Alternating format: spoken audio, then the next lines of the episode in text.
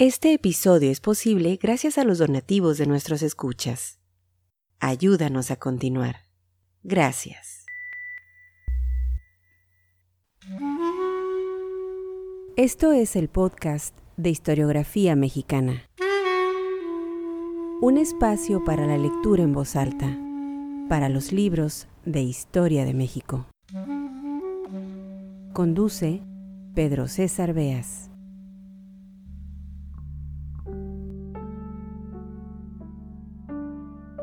Sean bienvenidos al podcast Historiografía Mexicana. José C. Valadez fue historiador, diplomático y catedrático. Como periodista, muy joven, en los años 20 del siglo pasado, participó en el periódico La Opinión de Los Ángeles, California, y ahí entrevistó a exiliados revolucionarios. Polémico y combativo, fue en esta década que promovió la creación de la Juventud Comunista en México y que formó parte de la Confederación General de Trabajadores y el Buró Latinoamericano de la Tercera Internacional. Su paso por el Servicio Exterior mexicano es notable. En los años 50, primero fue ministro plenipotenciario en Libia, Siria e Irak, después en Colombia y Uruguay. En la siguiente década, la de los 60, representó a México en Portugal y Marruecos. Su obra histórica, lo que aquí nos interesa, es vasta. Entre sus libros más destacados está Breve Historia de la Guerra con los Estados Unidos, Santana y la Guerra de Texas, Alamán, estadista e historiador, Historia General de la Revolución Mexicana, entre muchos otros. A principios de este siglo, ya de manera póstuma, Valadez murió en 1976, el Instituto Nacional de Estudios Históricos de las Revoluciones de México, en coordinación con la doctora Patricia Galeana y la familia Valadez, publicó ocho volúmenes bajo el título La Revolución y los Revolucionarios, una compilación de artículos, entrevistas y reportajes realizados por José C. Valadez. Es en ese compendio que aparece Seis años de cardenismo, una serie de publicaciones hechas en el diario La Opinión de Los Ángeles, California, en 1940, y que serán el motivo de este episodio, de esta lectura en voz alta. Del cardenismo se ha escrito, y lo saben muy bien, profusamente, así que más que dar datos u opiniones sobre el gobierno, presidido por el general Lázaro Cárdenas, me gustaría hacer una acotación, una suerte de apunte al margen. Cárdenas es uno de esos personajes de la historia nacional que han sido elevados a la categoría de héroes. Se habla más de sus hazañas y virtudes, de sus logros, que fueron muchos, no hay duda, que de sus fracasos o flaquezas.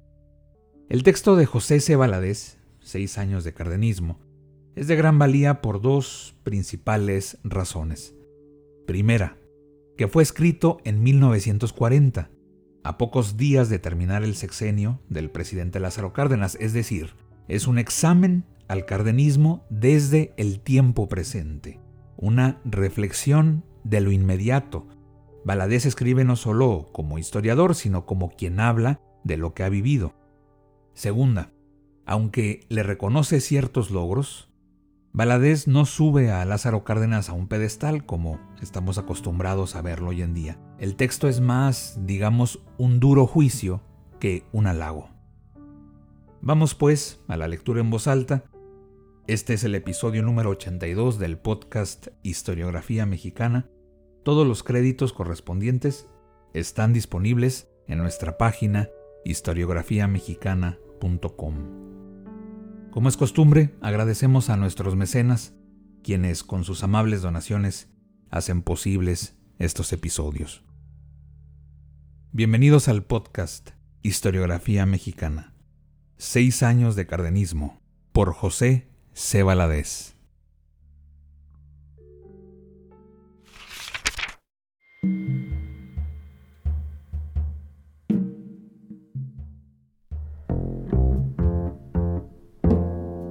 gran concentración de fuerza económica y política.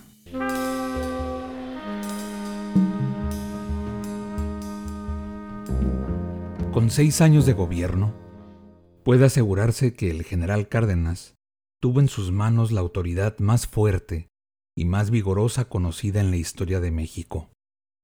Ningún otro gobernante había reunido en torno de él tal cantidad de fuerzas económicas y políticas como Cárdenas. ¿Y cuál fue la obra realizada en el sexenio por el general Cárdenas?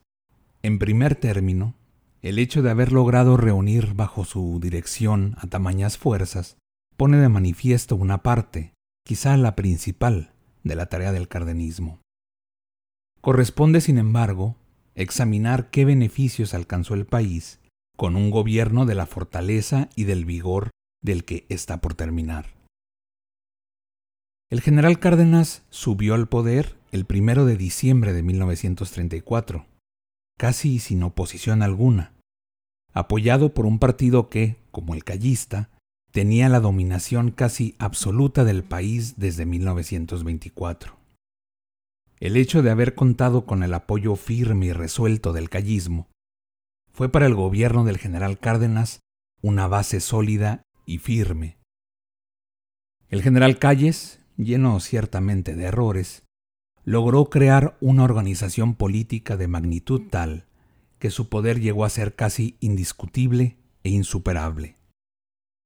Cuando el general Cárdenas surgió como candidato a la presidencia de la República, era un hombre desconocido en la política nacional.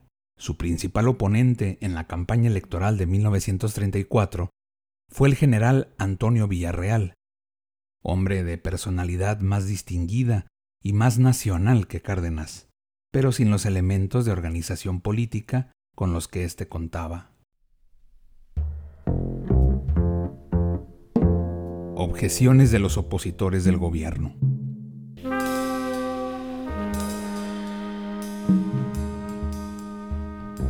De aquí que la obra del general Cárdenas, diluida en todo el país, no pueda ser representada como un conjunto que tuviera por finalidad convertir a México en un país poderoso, como es el deseo de todos los mexicanos.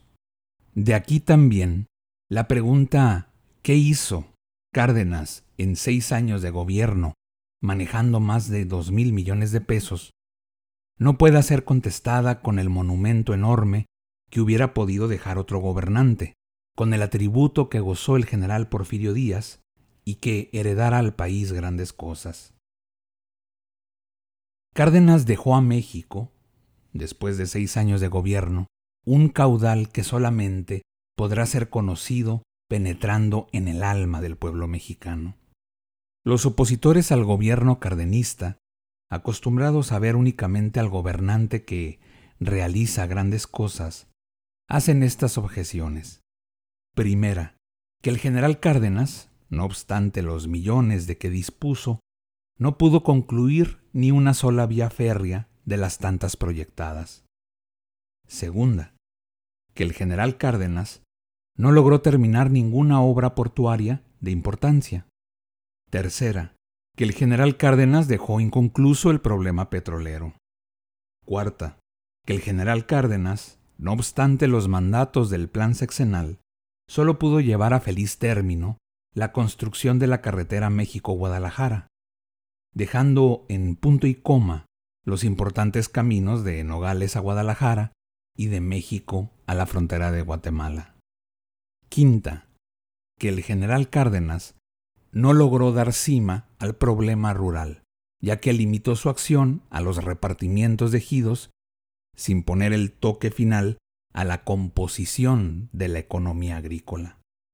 Sexta, que el general Cárdenas no pudo dar al país un camino definitivo para elevar la condición de las clases pobres. Le faltó el sentido de las grandes cosas.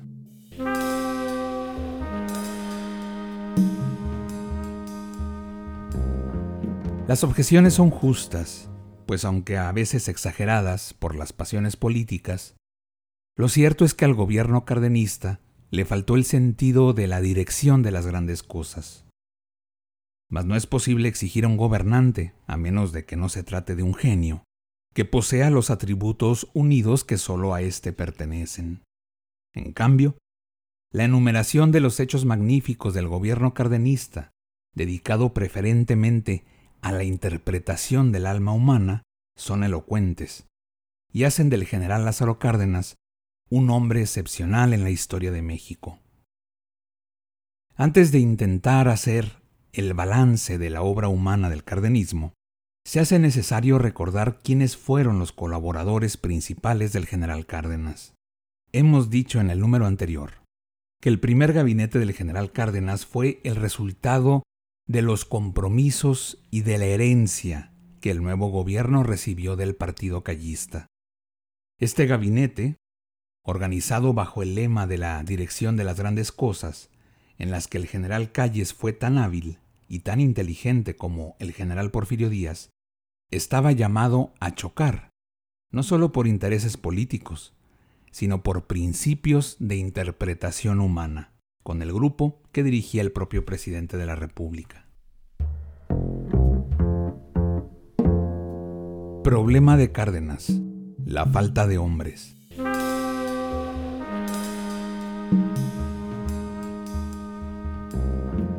Uno de los grandes tropiezos que seguramente encontró el general Cárdenas en su ambición de hacer el bien fue la falta de hombres que tuvieran los mismos propósitos y el mismo deseo de penetrar en el alma humana.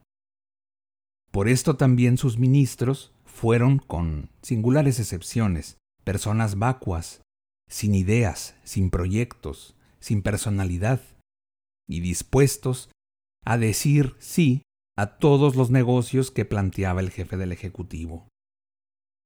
En estas condiciones, llegóse a formar un grupo cortesano sin talento y sin virtudes, grupo que se dio a la tarea única de seguir los pasos del presidente de la República por todos los lugares a donde éste viajaba. Conocióse a este grupo con el nombre que la maledicencia pública calificó en México de la cortesía. Ese grupo fue el famoso FUL, Frente Único de Lambiscones.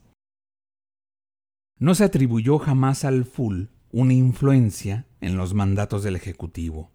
Cárdenas, con verdadero tacto, desde la formación de su segundo gabinete, trató de eludir la existencia de cualquier grupo que formase una camarilla de mandones en torno de él. En cambio, se aseguró que el Frente Único de Lambiscones tenía como principal misión tapar los ojos del general Cárdenas para que a éste solo llegasen las alabanzas y no las protestas. En todas partes estaba la mirada de Cárdenas.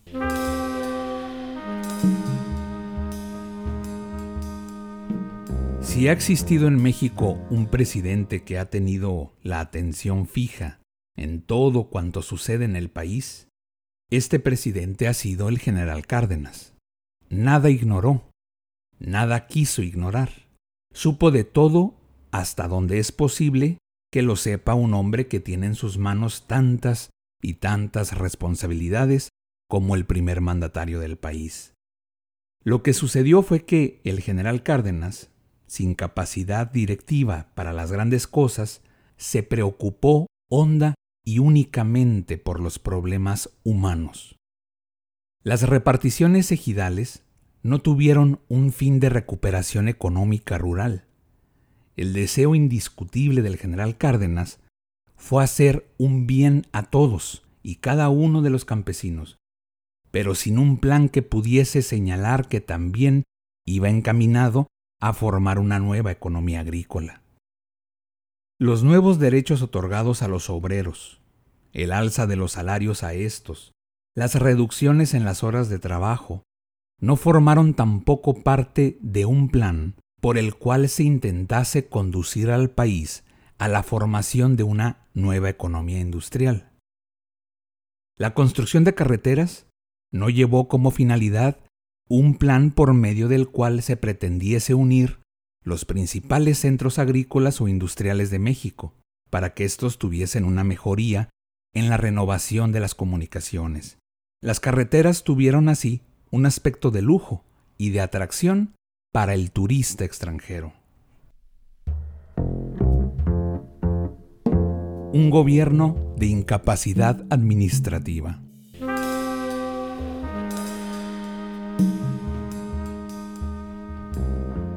Cuando el gobierno del general Cárdenas volvió la cara, al fin de seis años, para darse cuenta de la tarea realizada, se encontró con lo que ya el país había notado, que hacía falta unidad en sus acciones, en sus buenas pero desorganizadas acciones.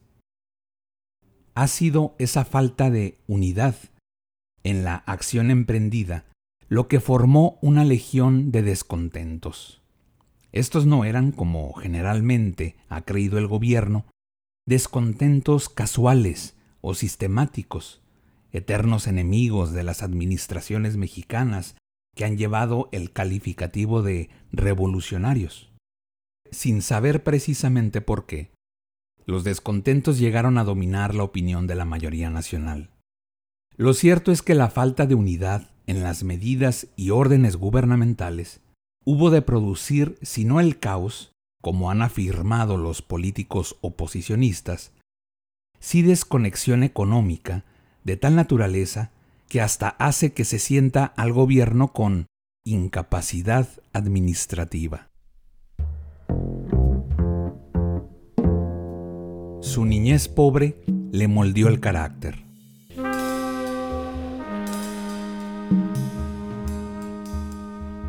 Mucho influye en la voluntad y el carácter del general Cárdenas la historia de su vida.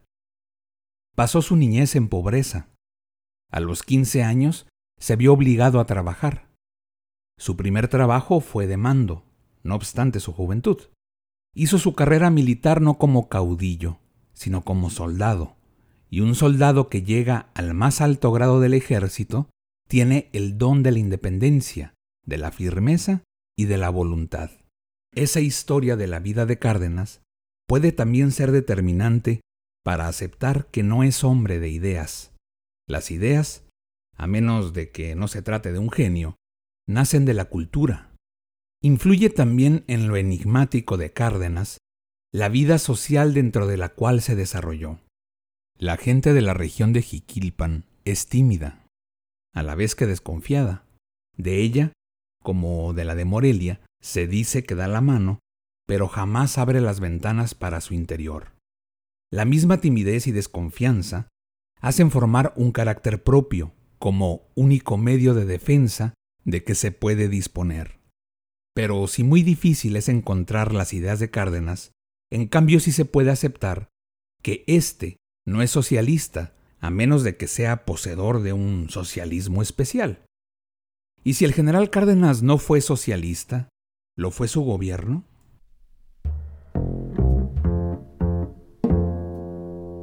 Ni Cárdenas ni el PRM son socialistas.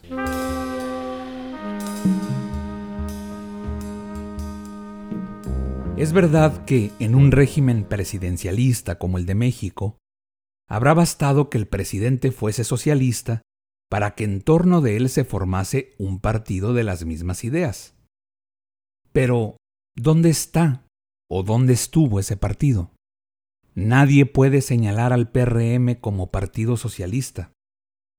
Es verdad que este partido en sus últimos estatutos apuntó que México marchaba con el socialismo, pero esto no fue más que el producto de las divagaciones de un grupo de jóvenes al que Cárdenas trató de dar contento político haciendo especulaciones de este género. Pero en esencia, el PRM se mantuvo siempre lejos del socialismo. El mismo general Calles dio rienda suelta a cierta literatura socialista cuando su maximato. Sin embargo, ¿quién puede encontrar en Calles un ápice de socialista? Además, si el socialismo tiene un mérito, es el de ser coordinador de las cosas, supuesto que encierra una idea definitiva y marca todas las aplicaciones de ésta. Y el gobierno del general Cárdenas no tuvo coordinación, lo que indica de una manera precisa que no poseyó un programa socialista ni estuvo dirigido por socialistas. El resultado de la educación socialista.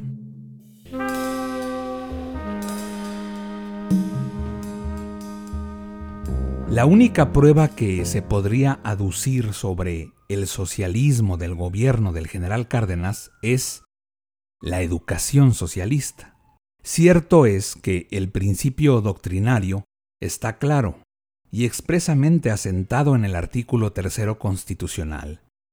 Pero, ¿cómo puede haber educación socialista sin gobierno socialista? Además, ¿dónde está la pedagogía socialista? La existencia de un artículo socialista en la Constitución de México es una prueba más de que este socialismo es producto de una ingenuidad o de una moda, no de un propósito serio del general Cárdenas de implantar el socialismo. Además, si los textos escolares en los que se habla del carpintero, del ejidatario, del albañil y del expendedor de tomates tienen la misión de hacer una conciencia socialista entre la niñez, la verdad es que en lugar de hacer esa conciencia, no harán otra cosa sino formar un espíritu de repugnancia por el socialismo.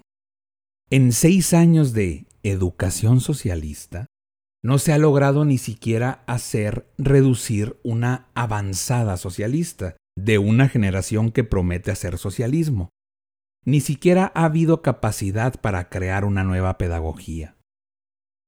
Esta educación socialista no es prueba de que el gobierno cardenista haya sido socialista, aunque sí hace estimar la poca capacidad creadora y directora del cardenismo. ¿Cuál fue, en resumen, la obra de seis años de gobierno cardenista?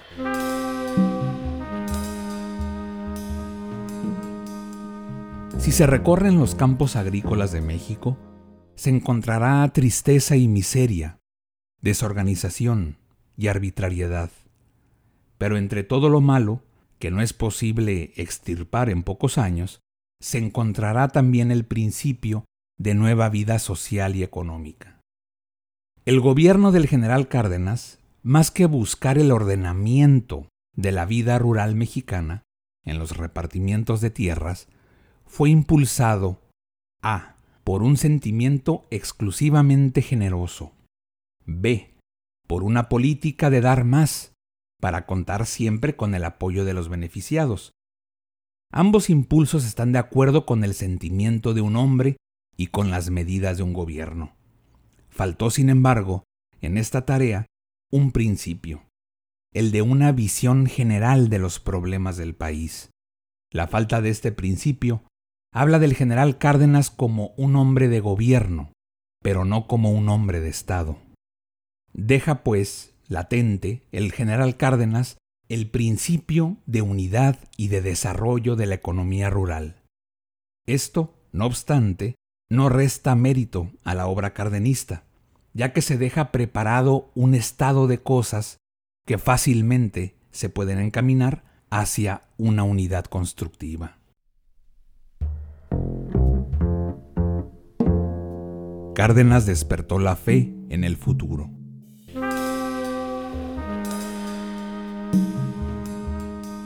El mismo estado de cosas dejó el gobierno juarista como herencia al gobierno porfirista.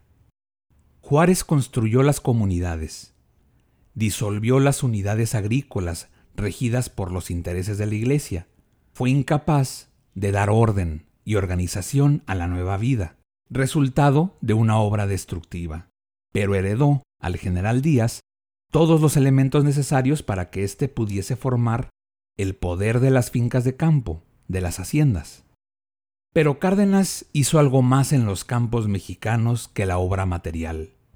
Él mismo, de una manera singular, llevó la fe para el futuro. Deja así preparada una situación para un hombre que aparte de poseer los mismos sentimientos generosos, tenga también un sentido de dirección general de las cosas. En los campos agrícolas deja el general Cárdenas algo más que una primera noción de una próxima y nueva economía. Deja también escuelas. Es verdad que la escuela rural no fue creación del gobierno cardenista. Ya la había iniciado el gobierno del general Calles, aunque originalmente no fue idea de éste, sino del licenciado José Vasconcelos, secretario de Educación en el gobierno del general Obregón. Pero el mérito del gobierno cardenista fue el no haber perdido de vista la importancia de la escuela rural y de haberle dado una extensión sin límites.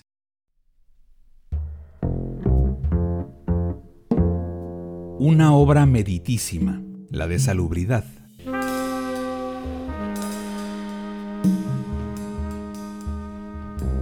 Deja también el gobierno cardenista una obra meritísima en los pueblos que antes vivían alejados de la civilización, la salubridad.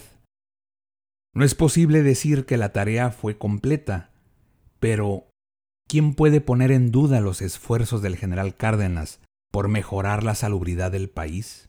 Se cuentan por cientos los pueblos que conocieron el agua potable, que oyeron hablar de dispensarios, que supieron lo que era una inyección preventiva, que pudieron tener a su alcance por lo menos la quinina, que conocieron a los médicos, que tuvieron noticias de lo que era el drenaje. En lo internacional fue un romántico.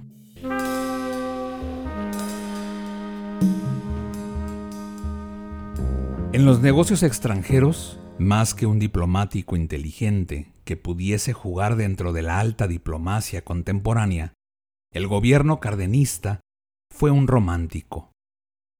Solo a un romántico se le ocurre defender al emperador de Abisinia, reyesuelo arbitrario que hacía consistir la independencia de su país en un sistema opresivo utilizado para sus propios beneficios.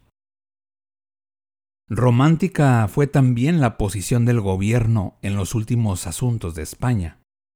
Además, no era una inconsecuencia del gobierno cardenista intervenir en los asuntos españoles cuando México ha reclamado hasta lo más su derecho propio de resolver sus problemas internacionales por sí mismo? Una diplomacia inteligente habría hecho jugar a México otro papel de mayor significación y mérito en la Guerra Civil de España. Sin embargo, es necesario elogiar la labor del general Cárdenas al traer a México a los refugiados españoles. Todavía no es conocido el alcance verdadero que tiene esta obra, qué de recursos de trabajo, de técnica y de cultura se ha allegado el país con la inmigración española. Que entre esos inmigrantes vinieron gentes peligrosas, es cierto, pero ¿Qué inmigraciones escapan de tales gentes? No. La presencia de esos peligrosos no aminora la trascendencia de la obra del gobierno cardenista, y no es exagerado decir que México la agradecerá siempre.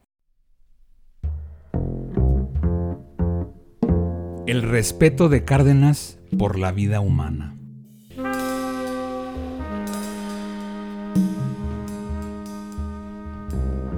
Tuvo también Cárdenas respeto por la libertad de expresión.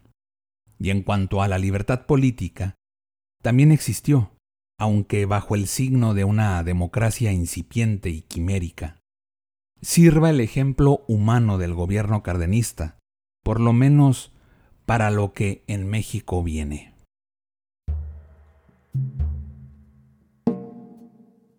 José C. Valadez, seis años de cardenismo.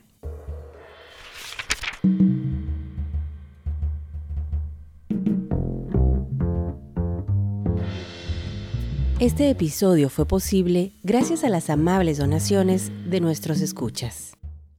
Al convertirte en mecenas de este podcast, fomentas la lectura y la divulgación de la historia de México. Visítanos en historiografiamexicana.com.